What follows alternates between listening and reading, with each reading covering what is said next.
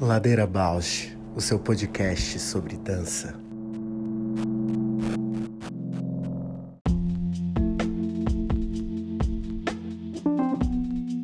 Olá, meu nome é Juliana Zelensky Alves. Sou bailarina, professora, pesquisadora, artesã e artífice da dança na infância. Compor o Ladeira me move porque borra minha presença na escuta do outro. Me identifico, me emociono, e enquanto documentamos todos estes afetos. Olá, eu sou a Paula Petreca, bailarina, professora de História da Dança e curiosa. Eu estou aqui nessa ladeira para encontrar vozes, movimentos, biografias que me inspirem a aprofundar meus gestos sensíveis no mundo.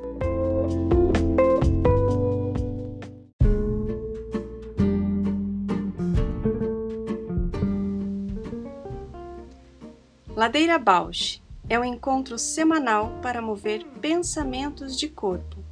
Um podcast que se propõe a horizontalizar a dança na sua vida para a dança horizontalizar você.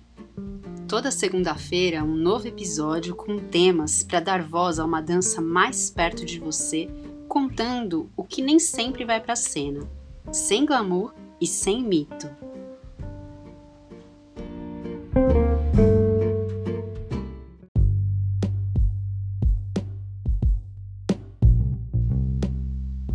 Diálogos do Sul é uma série inédita com quatro episódios focada em temas que convergem em um pensamento decolonial: a dança negra, a dança indígena, acessibilidade na dança e políticas públicas culturais na dança. Ladeira Bausch Diálogos do Sul é uma realização de Deusas Produções, com produção de Moira Albuquerque e Augusto Ribeiro voz de assinatura de Fernando de Proença.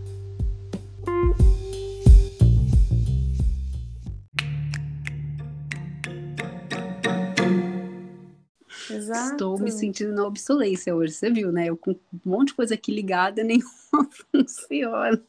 Mas sabe que tá tão perfeito essa situação. Eu até, enquanto você estava tentando, comecei a filosofar sozinha, gravando aqui. Depois a gente vê como é que foi. Ai, que maravilha! Porque eu estava vendo, desde que a gente né, conversou a última vez, né, da dificuldade que a gente está tendo de constelar esse encontro hoje, né? Uhum. E a dificuldade, parece que isso tem muito a ver com o que a gente está né, trabalhando em relação a esse episódio, especialmente. É verdade. E condiz, assim, cruza essa. Porque, tanto é que a gente nem conseguiu fazer o nosso roteirinho. Parece que o roteiro está aqui com a gente nesse caos de nós duas em trânsito, nós duas em situações assim, né? É, tentando se encaixar, tentando se aproximar, Sim. tentando se é, conectar. E parece um, é um, um, lugar de tanto de obsolência quanto de é, desconhecido, assim, né? Porque a coisa avança e você não está junto, não alcança ao mesmo tempo você dialoga com aquilo, mas não está. Né? O fone não condiz com, com, com, o aparelho, o aplicativo não condiz com a atualização. Total, uma metáfora muito do, de todo esse assunto, né? É? Verdade. Muito curioso. Eu também fiquei pensando ah, nessas questões todas, né? De eu tava lendo até post que tá rolando aí de um cara meio que explicando o que é o metaverso, né? E aí todo mundo tá achando que o metaverso vai ser um espaço virtual. E não, gente, o metaverso é só uma temporalidade onde isso que a gente já está vivendo vai ficar muito mais exacerbado, né? A dependência tecnológica, o tempo da nossa vida que a gente está nesse espaço tecnológico. E aí, na hora que eu li aquilo, eu pensei, gente, eu não quero isso, eu quero deletar tudo. Não, Uhum. Mas aí também para ter uma outra uma outra existência tem todo um caminho que também está muito distante, né? Uhum. Agora você falando isso, eu falei, uau, total. Mas fala mais do metaverso. Então, porque, bom, estamos falando disso há muito tempo, e aí eu, pelo menos leiga, né, de ler de orelhada, a sensação que eu tinha é que essa realidade virtual, que em mundo de game, principalmente, né, já está bem desenvolvida, da pessoa criar um avatar e aí ela, tipo, viver, né, no mundo do game, ele falou que isso é a faceta onde tem a pesquisa mesmo acontecendo, mas que todos nós já, na maneira como a gente gerencia os nossos perfis de rede social, na maneira como a gente tem transferido cada vez mais o trabalho e as relações para as mídias digitais, a gente já está tendo um tempo de permanência e de existência no virtual que é maior que o nosso tempo de permanência e existência no real chocado. O quanto a forte. conversa não dá para ser. Eu até tentei, falei, é a água ou é a Maria Flor? E a Maria Flor? Ela desconversou, abaixou o olhar e tal. Falei, ah, a conversa é no simbólico mesmo. Uhum. Funciona mais. Ali, menina, um abismo de aprendizagem nessa fala dela. Nossa, impactou aqui, viu? O que, que você sente na água, Paula? Ah, eu, nem, eu não sei o se que, eu que a água sente quando você toca nela? É, eu nem sei se eu comentei isso com você, que eu estava em viagem, né? E assim, depois de dois anos isolada em pandemia, para mim voltar para o mundo real está sendo muito doloroso. Hum. E aí todas as crises de pânico, de ansiedade estão começando a aflorar de novo, né? Já procurei médico, análise, a psiquiatria, mas nas férias veio esse canal de que tinha muita água perto, né? E toda uhum. vez que eu uhum. sentia que eu estava entrando no padrão de taquicardia, de respiração acelerada, daquele suor frio, eu entrava no mar. E uh, eu te, acho que eu falei isso no programa passado até. Falou. E aí, quando eu entrava no mar, era tipo. Oh, é tudo maior, né? sabe? Não fica nesse lugar interno tão denso, tão difícil. E aí, essa, essa percepção de que as coisas são maiores me acalma. Uhum. Que se dissipa na qualidade do mar. Eu não sei, eu entrei no mar esses dias e eu tenho muita relação assim, sei lá, é uma relação com o mar assim muito de respeito assim.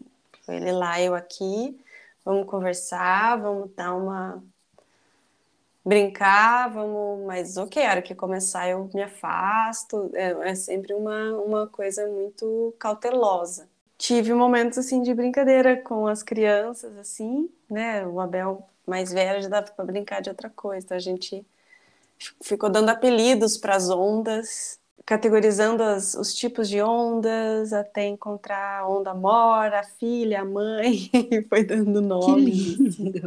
Aí a maior era a Tissu, daí a filha da Tissu, a prima da Tissu. aí quando daí teve umas que foi Tissu assim que não deram conta e aí era hora de sair. Aí eles mesmo tipo, ah, então vamos, vamos sair. Agora deu um caldo aqui, vamos. E sempre de, de frente com, com o mar, assim, conversando. Era engraçado, porque ah, daí a gente colocava referências, assim, alguém, apelidando algumas pessoas. A Yara, uma menina que estava lá que parecia a Yara, outro que parecia. e a gente ia dando nomes, assim, para ter referência, para a gente não avançar muito, porque o mar puxava, né? Uhum. Pra gente não avançar. Então, um lugar de muito lúdico e de brincadeira, assim, ficamos 40 minutos nessas, e, e as pessoas interagindo com a gente, e a gente lá, tipo, só lutando com o mar, assim. Ah, mas é lindo porque essa conversa também tem um lugar dessa imensidão que é assustador também, né? E aí uhum. a conversa acho que aproxima a nossa dimensão pequenina dessa dimensão gigante. E até de saber o que dá conta nos teus limites, né? Aquilo uhum. se confronta, tipo, se essa onda ficar maior, eu vou ficar com medo. E se ela me. Eu, eu, meu medo é esse. Se eu não dar conta, eu não dou conta dos, do, das crianças, é. né? Uhum. E, e, a, e, o susto é pior do que respeitar o seu limite.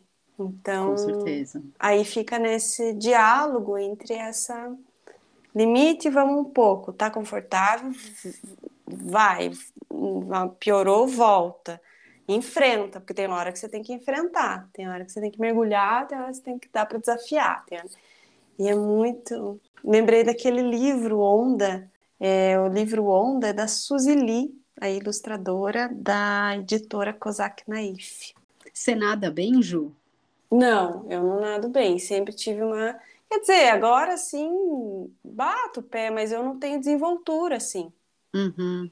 Se eu, a água entra e eu me apavoro, eu não sei me virar. Eu, eu perco a noção de o que é chão, que é, onde está o ar, entende? É, eu estava pensando muito nisso também nessa viagem, assim, né, convivendo com as pessoas que são da cidade mesmo, né, não com os turistas. Ah, tem essas habilidades meio que todo mundo tem que desenvolver, né? Nadar, uhum. eu, eu, percebi que era algo vital e fundamental para eles.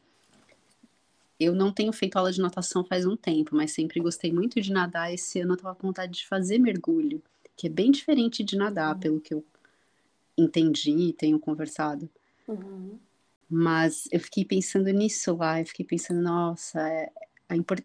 ali todo mundo tem esse conceito, né, de que é importante nadar, porque o mar tá ali, pode entrar na casa deles a qualquer momento. É, eu nunca fiz aula de natação, então para mim tem época. Se eu estou familiarizada com a água, eu, ah, legal, faço umas, umas manobras, umas desenvolturas, arrisco um pouquinho mais.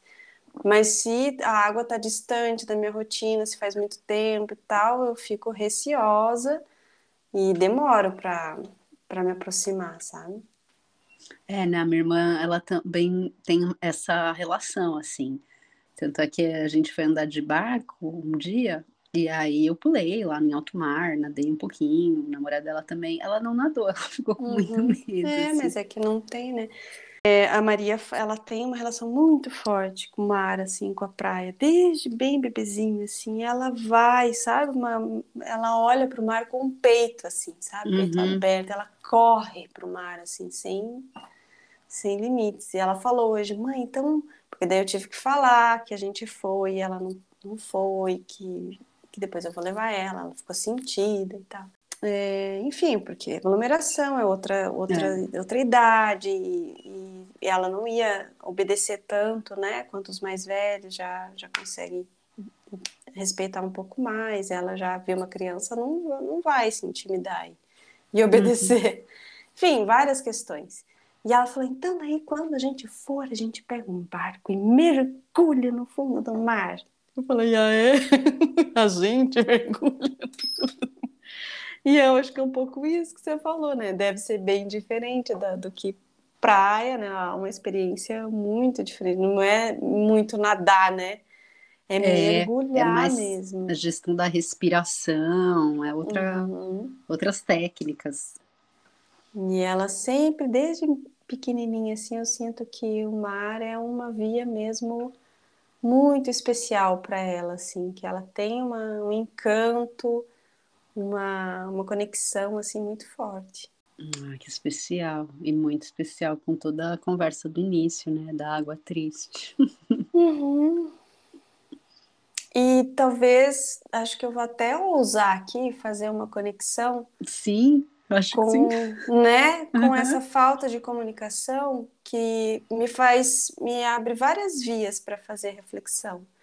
Tanto da dificuldade de se conectar porque ou a gente está muito na tecnologia, ou a gente está muito na natureza, ou a gente não consegue fazer essa ponte entre o que é tecnologias e urbano, né, e sociedade, e o que é ser humano e estar vivendo conectado com o hoje, o atual, presente. E faz conexão também essa essa ideia de quando você se conecta com algum elemento né, da natureza, você busca também conectar a si. E assim também eu acho que tem muito a ver com o que a nossa convidada vai trazer hoje, né?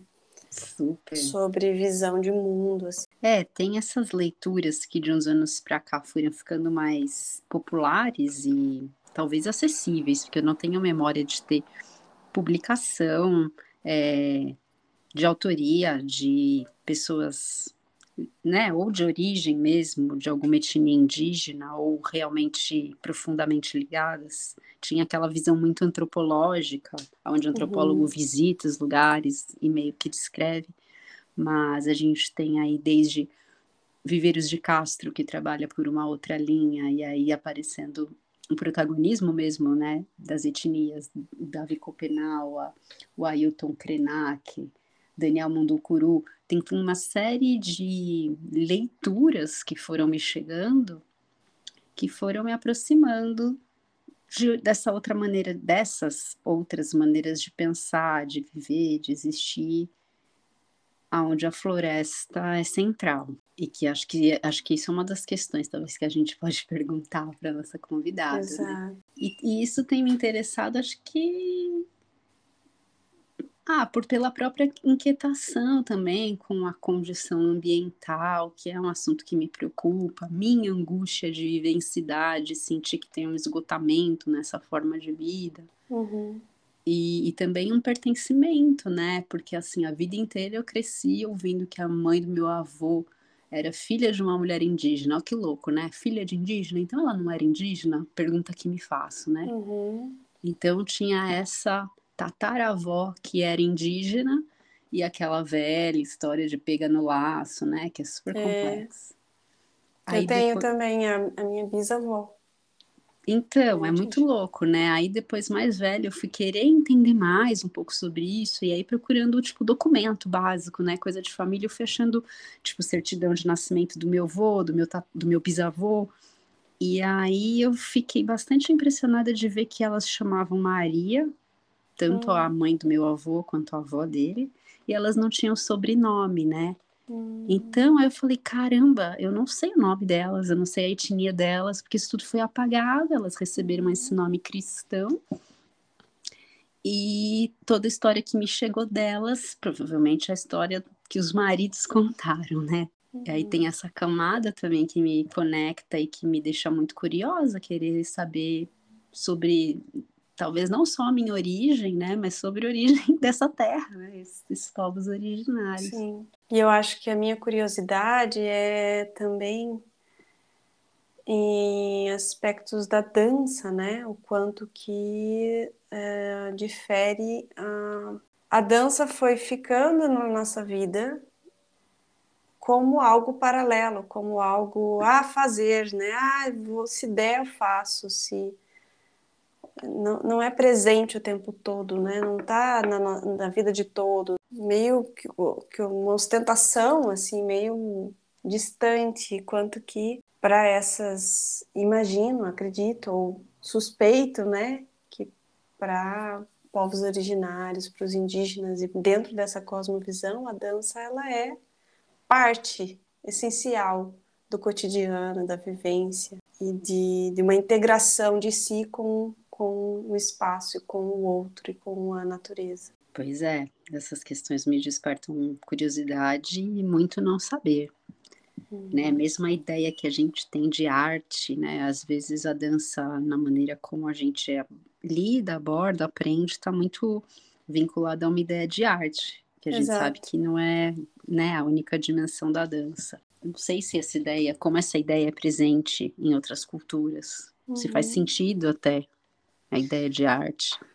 É, então, eu vou deixar para nossa convidada se apresentar melhor, porque uhum. pode posso ter muitas falhas nessa apresentação, mas eu acho que o que eu gostaria de, de anunciar assim é que o quanto a gente buscou, né? A gente foi criando pontes, conexões, conversando, falando, dialogando, indicações fazendo pesquisas até que conseguiu é, alinhar alguém que ouvisse, alguém que respondesse, alinhado ao que a gente estava buscando de, de conversa, assim.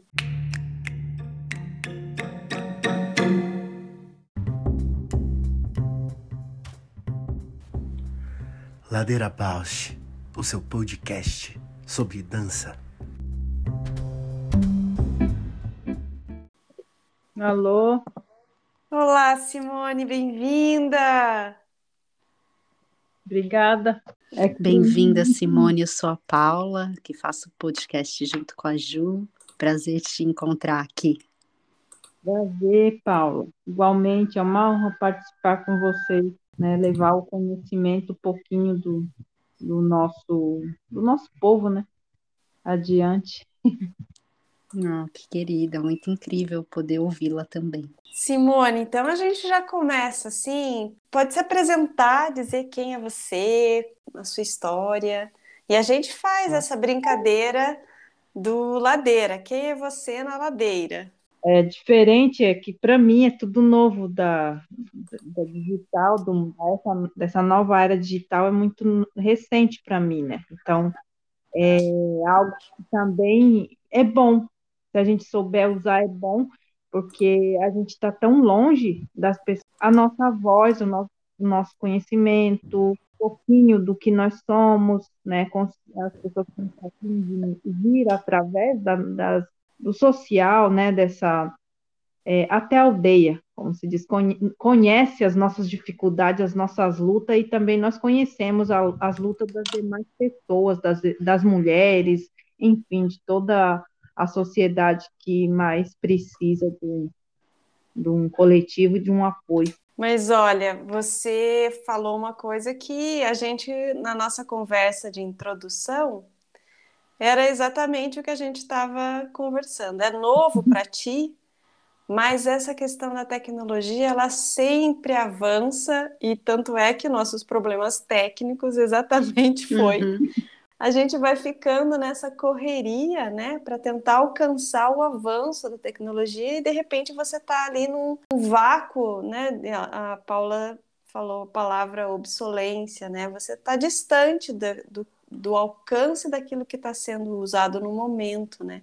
E uhum. fica excluído, né? Do atual, do tempo presente com a tecnologia, né? Bom, vou me apresentar então. Meu nome é Simone, Simone Taquá, sou filha de parteira, liderança, minha mãe é cacica, meu pai não é indígena, né? Sou descendente também de não indígena, mas me criei na aldeia desde pequena, faço uso das plantas medicinais.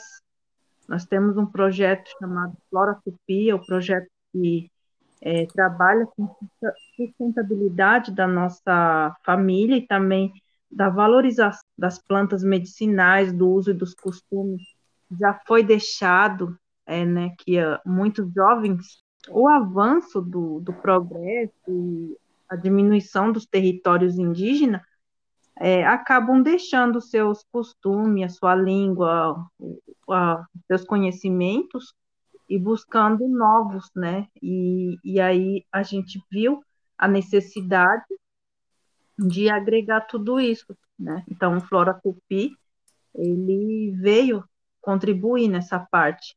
Nós queremos muito ajudar os nossos parentes, através disso também usar né, da, das plataformas que existem para divulgar nosso trabalho. Então, nós temos um site, nós temos uma loja virtual, produzem fitoterápicos, vende artesanato dos parentes, e a gente pretende sempre estar tá avançando, né?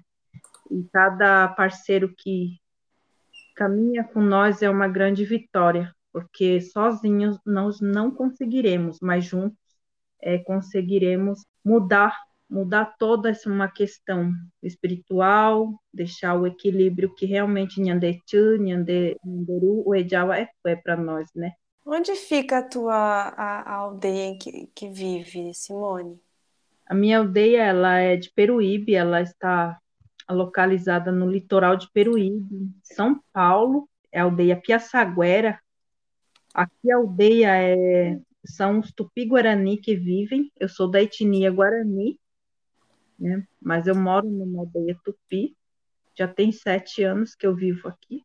O, o nome Flora Tupi, ele tem pouco tempo, mas a estrada longa já, a gente já vem trilhando há muito tempo já vem trazendo de bastante tempo é, esse conhecimento da, da, do artesanato, da sustentabilidade, da venda, de, dessa autonomia, de, né, dessa resistência também. Simone, você falou do artesanato. Uma das coisas que eu fico curiosa e interessada em saber, porque eu tenho bastante desconhecimento mesmo, é sobre como a ideia de arte, né, de ofícios artísticos acontece, por exemplo, na tua aldeia.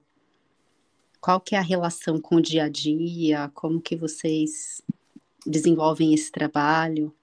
Então, para nós, é, quando é feito um artesanato, ele é aproveitado tudo. Como, por exemplo, quando algumas pessoas né, que não conhecem perguntam para a gente, mas vocês usam penas de animar, é, penas de aves? Só, só matam? Não só matamos, não, não fazemos isso. Temos, temos que ter um equilíbrio. Existe tempo para tudo. Tem momentos que a gente não usa, né? A gente não caça, a gente deixa a, os animais reproduzirem. E a pena, quando a gente usa dos animais, a carne vai ser para te dar o alimento, a unha, tudo, tudo é usado. E a mesma coisa é quando é feito um arco de uma árvore, que também o espinho usa para furar a orelha, a madeira da, da árvore se usa para fazer o arco, para fazer a flecha, para fazer a ponta da lança. E as folhas se usa muitas vezes para tirar o, uma fibra, que é a fibra do, do tucum. Então tem várias, várias maneiras de fazer a, o artesanato. E esse artesanato ele é feito com muito respeito pelos, pelas mulheres, pelos homens, e até mesmo pelas crianças que estão aprendendo, né? Aí só mais uma curiosidade que me aparece, né? Aprender essas técnicas para confeccionar os artesanatos passa então de geração para geração, né? Já que as crianças estão envolvidas. Isso.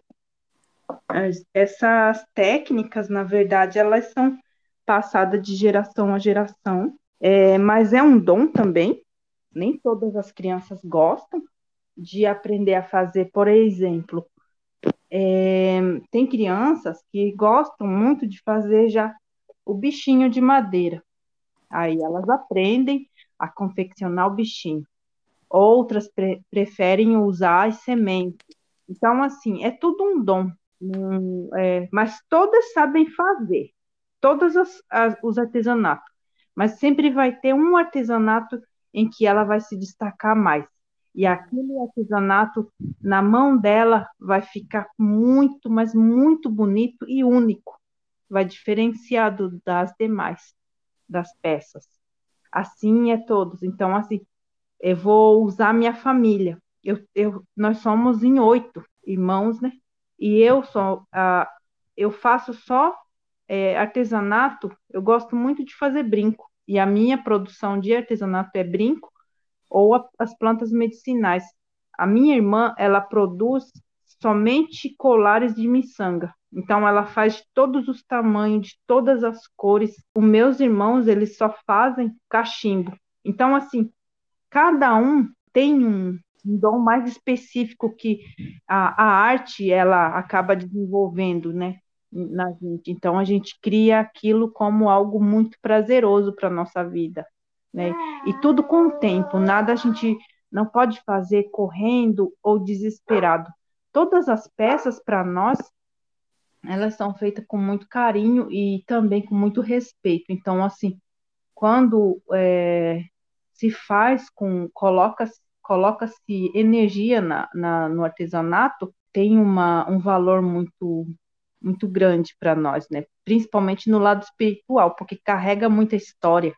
Né? Cada cesto que é confeccionado leva a história de, de, de Nhanderu, né? leva ao, a primeira é, filha de Nhanderu, que é que também é, é, veio do cesto, né? As mulheres, para nós, elas vieram do cesto. Então, o artesanato em si representa nós, é, tanto na, na, na, natureza quanto a pintura é passado, é como se nós vivêssemos, estivéssemos envolvidos em tudo, tanto na natureza, quanto no solo, quanto no artesanato, é como se fosse um ciclo. Que estivessem no, a, abraçando. Eu viajei um pouco para alguns uh, um momento assim que eu uh, a manualidade, o artesanato, comecei a fazer crochê com a minha tia, irmã da minha mãe. E a primeira coisa que ela me ensinou foi fazer um cesto. E aí eu fiz desde esse primeiro cesto vários cestos. e foi para mim muito significativo que me tirou de um lugar muito difícil assim de superar, mas que me deu assim uma fortaleza de em algumas fases assim eu recorro a fazer cestos. é a mesma coisa para nós. É. O artesanato ela tem essa mesma essa mesma alegria. Uhum. Fazer parte do nosso dia a dia como algo que irá, é, por exemplo, nós usamos muito para uso doméstico, né? Mandioca, colocar fruta. Então, existe cada cesto tem um, a, o seu para que ele serve, né, dentro da casa.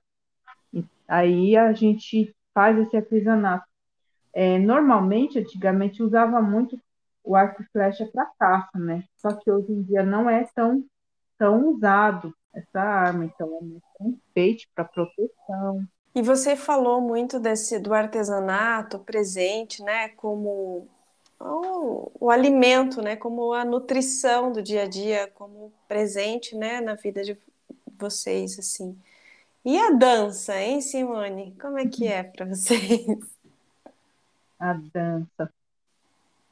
A dança é é uma coisa para nós que também tem um valor muito grande. Falar da dança para mim, para mim, para o meu povo, é falar de é conexão, é falar de espiritualidade, é falar de ancestralidade, é falar de emoção, é falar de um caminho de estrelas, é chegar em Andoruapos, conseguir se reconectar, conseguir é, se alimentar do, do que estava precisando.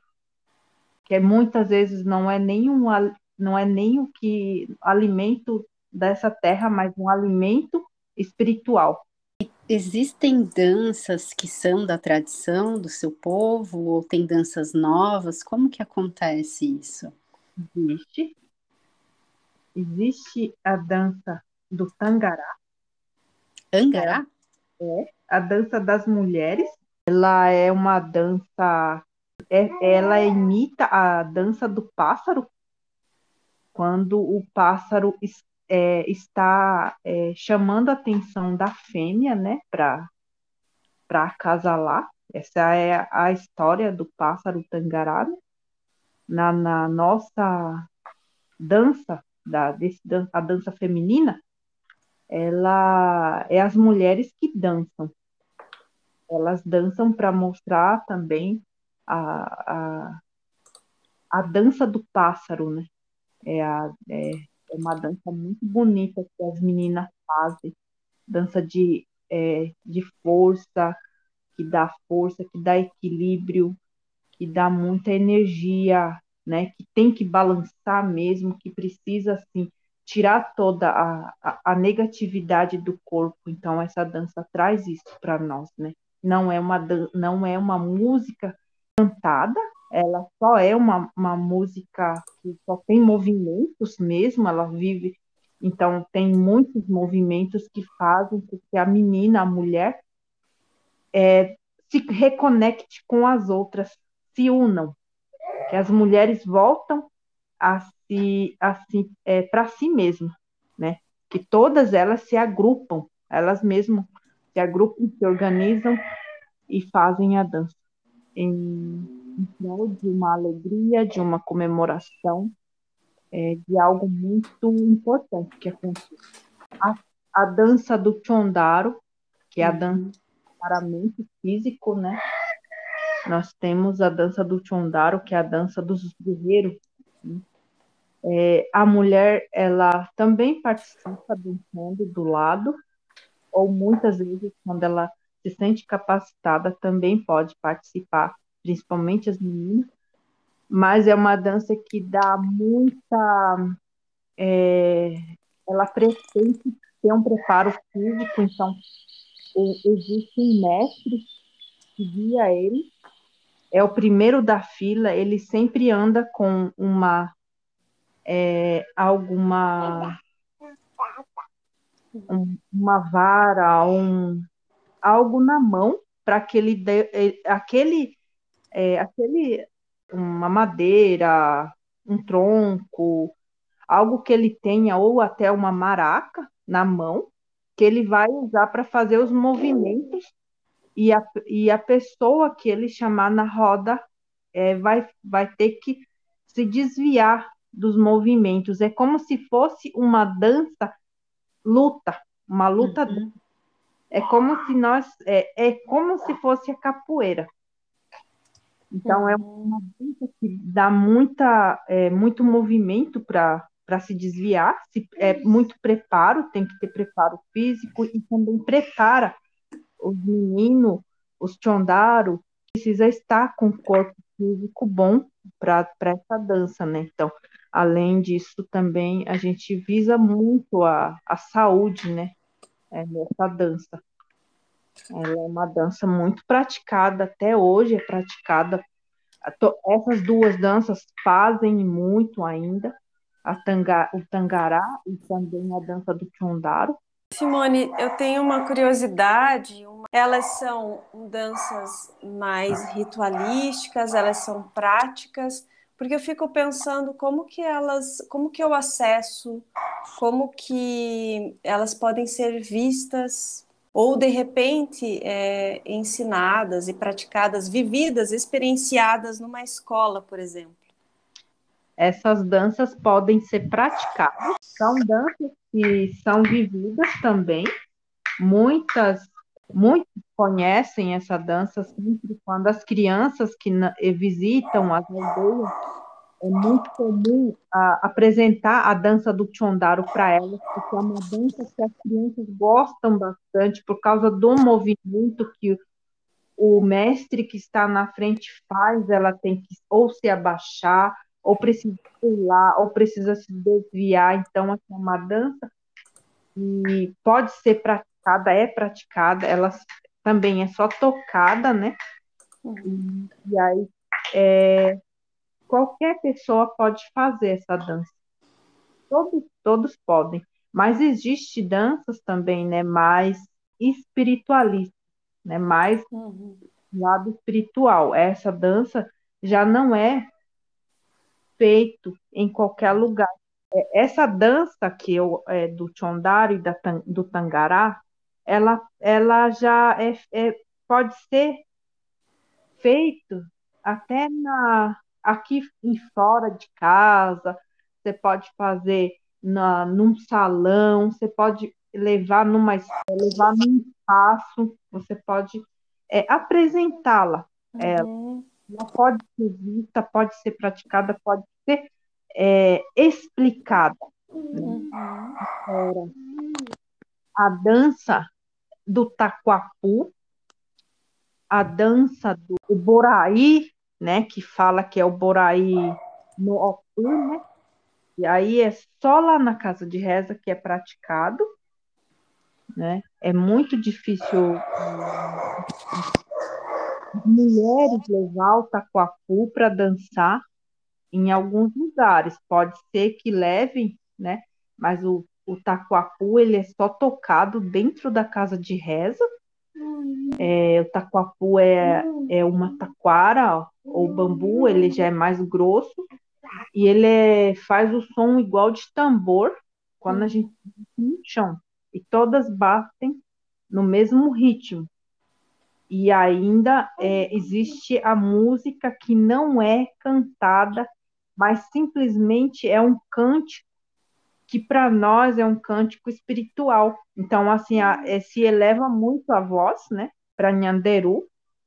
É, nós, nós sempre falamos que essa música é, é, uma é como se nossa conexão com Nhanderu ficasse muito forte.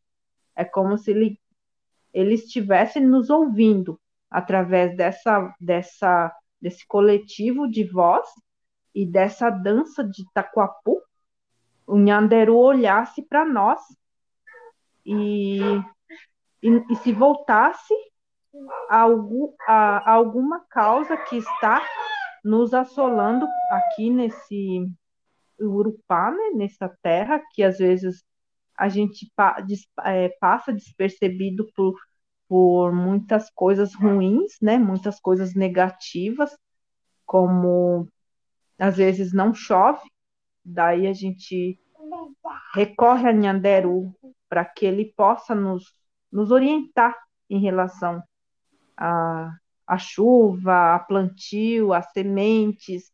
Então, até hoje é uma prática do, do meu povo, né? Então, é por isso que é, é, se fala né, do taquapu. Taquapu é um instrumento que só os, as mulheres usam, e existe o instrumento dos meninos, que é, é aquele que eles tocam né, no opã, opiguá. Uhum. Então, do, do, igual duas madeiras, é diferente os instrumentos. Uhum. Na, é, é, a primeira vez que a gente está tentando explicar como é. Muitos uhum sentem quando vai na casa de reza, eles aprendem.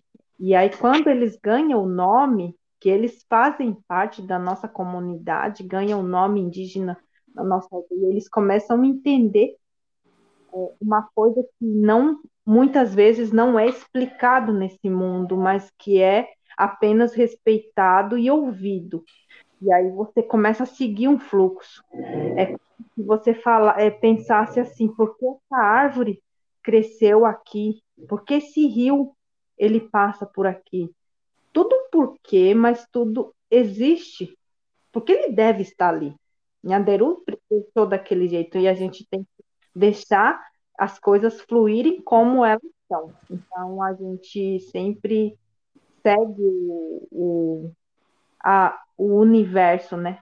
Nós lemos o, o, o, o tempo, nós observamos nós temos que sempre estar olhando para as coisas que é, está em nosso redor. O que eles nos dizem. E a música, ela é assim para nós também. Sim.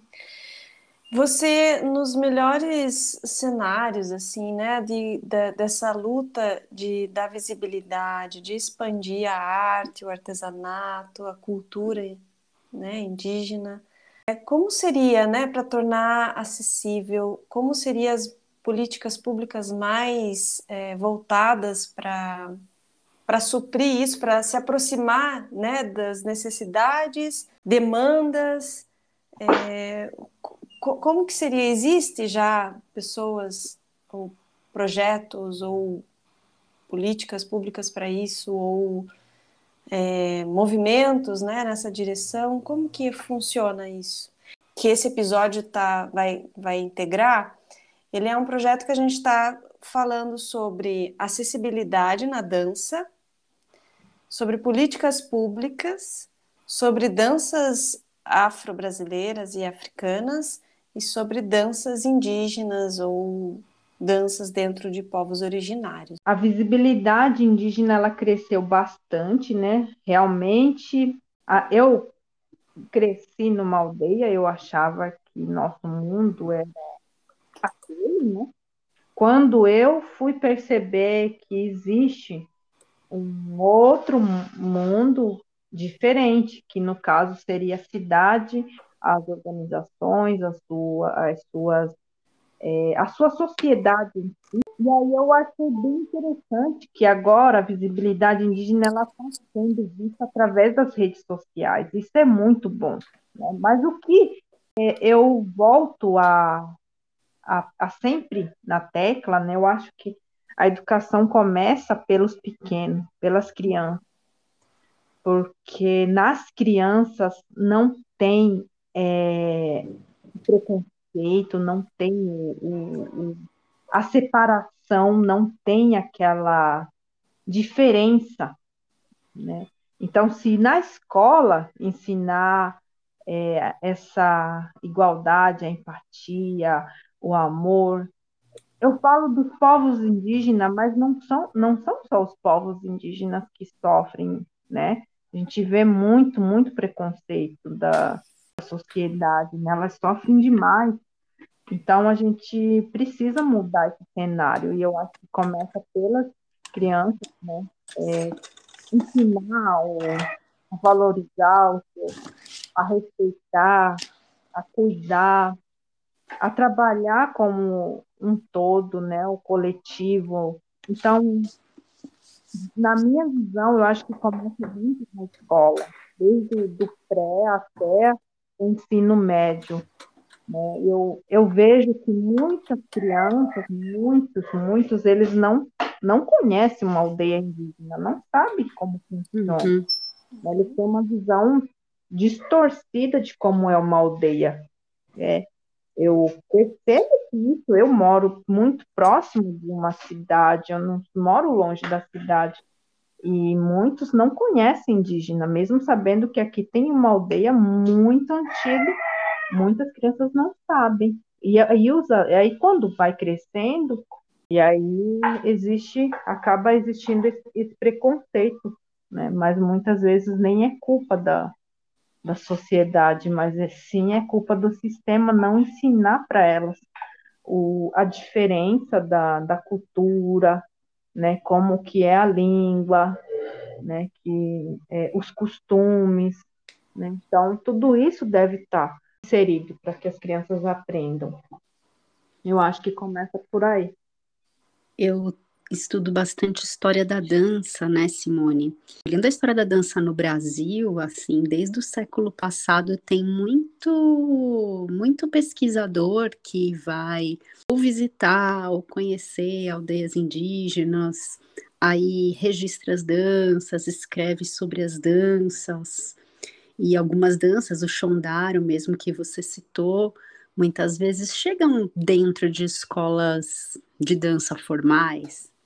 Mas eu sinto falta de ter professores de etnias ligados à causa indígena ensinando essas danças. E aí, quando você fala isso do papel da escola, a minha pergunta para você é se você acha que é possível um pesquisador que não é necessariamente ligado às etnias fazer esse trabalho de divulgação, ou se o ideal era que realmente houvesse essa inclusão de pessoas de etnias ligadas à causa indígena nas instituições? Nós sempre deixamos bem claro que nós queremos andar juntos, né? Nós não estamos aqui para falar que não, que a pessoa está se apropriando ou não. Não. Eu acho que isso é uma honra para nós. Divulgar, ajudar, sabe, valorizar. É, isso para nós é enriquecedor, sabe? Principalmente, eu falo isso porque é, o não, o, o não indígena, ele, ele está aprendendo para ele uma cultura que pode até estar já entrelaçado do passado, sabe? É uma, talvez uma ancestralidade dele que ele trouxe, que ele vai trazer à tona. Eu sempre digo para as pessoas que eu conheço, todos nós já tivemos contato com terra, quem já fez parte de um de, de floresta no passado, hoje se volta a se reconectar ou faz a, a, o uso da, de alguma dança ou, ou as medicinas mesmo, de alguma maneira está é, querendo resgatar a sua ancestralidade. Né? Então, a gente não vê como ruim, então, a pessoa não de fora. Inclusive, nós temos pessoas né, não indígenas que falam a nossa língua e falam, falam muito bem, né? E também temos é, algumas pessoas que é, são os nossos, os nossos porta-vozes sabe? Porque muitas vezes a gente não pode estar em todos os lugares. Então a gente vê como assim, sabe? Eu não, se eu não estou numa escola para ensinar a dança, mas que ouço outra pessoa possa estar lá valorizando a minha cultura, a cultura de um povo, a resistência de um povo que ele está ali para somar. Simone, você teria então aí um, sei lá, alguns nomes, é, redes sociais, projetos, é, ou desses pesquisadores que você gostaria de deixar? Então, eu, eu tiro, eu admiro muito um, um coletivo que tem aqui na aldeia, né, que é o coletivo Vivência na Aldeia, né, que é o projeto Vivência na Aldeia, que eles fazem aqui com o pessoal da aldeia. É, eles foram nossos parceiros né, há muito tempo, né, e nos ajudaram muito, né, inclusive o Flora Tupi também é, é, é muito só se levantou, teve uma parceria muito grande do Vivência na Aldeia, e eles também são o cultivo resistência, então a gente também sempre ajuda a divulgar o trabalho, eles são muito bacanas nessa parte, eles trabalham de uma maneira diferente com a, as pessoas de fora que vêm para a aldeia para conhecer a realidade de verdade de toda a comunidade. Então, eles são muito bacanas. Se vocês quiserem colocar Vivência na Aldeia, eles têm o site, eles têm as redes sociais também. Muito... Eles não são indígenas, né?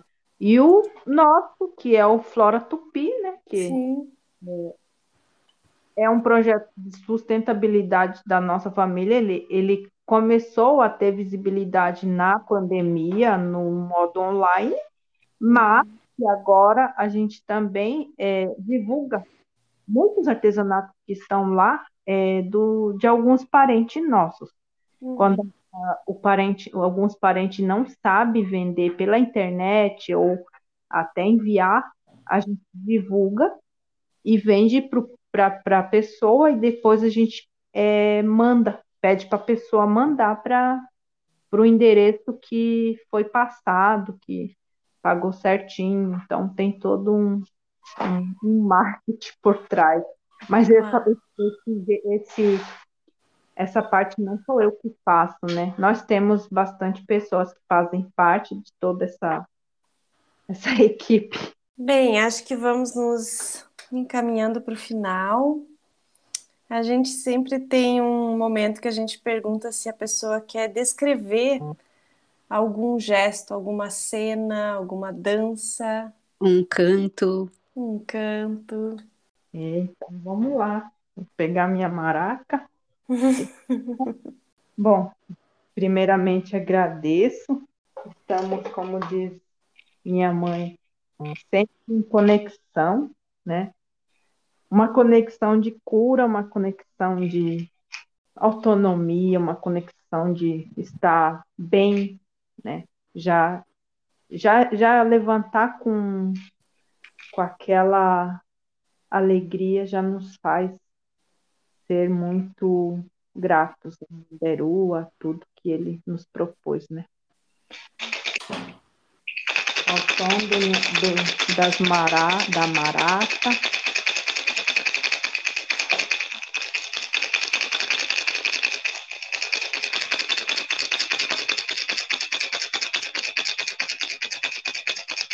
Ae Katui marangatu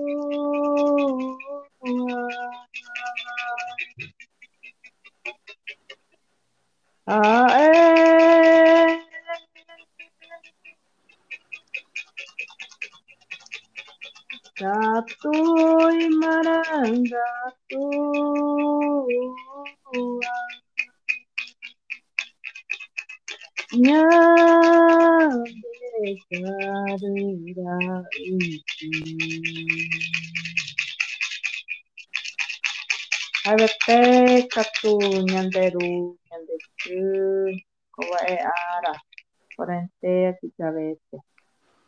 Gratidão. Gratidão. Muito, muito, muito obrigada. Eu agradeço. Não sou muito boa com as palavras, porque também vim aprendendo, né? Aprendendo, fiz, tive que fazer faculdade, pedagogia, para aprender me comunicar melhor. Gratidão. Não tem ideia do quanto que comunicou, quanto que acessou. Não, não se preocupe. Quanto conhecimento trouxe aqui para gente. Sim, impactou bastante. Simone, gratidão. Obrigada pela tua presença, por trazer para a gente tantas coisas, é, né, de, de uma dimensão, de uma, de uma visão, de um dividir com a gente essas uhum. práticas, esse olhar. Uhum. E muito obrigada mesmo. Tá, tá bom. Um beijo, querida. Até.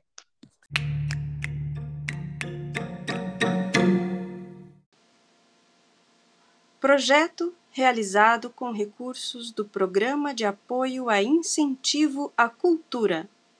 Fundação Cultural de Curitiba e da Prefeitura Municipal de Curitiba.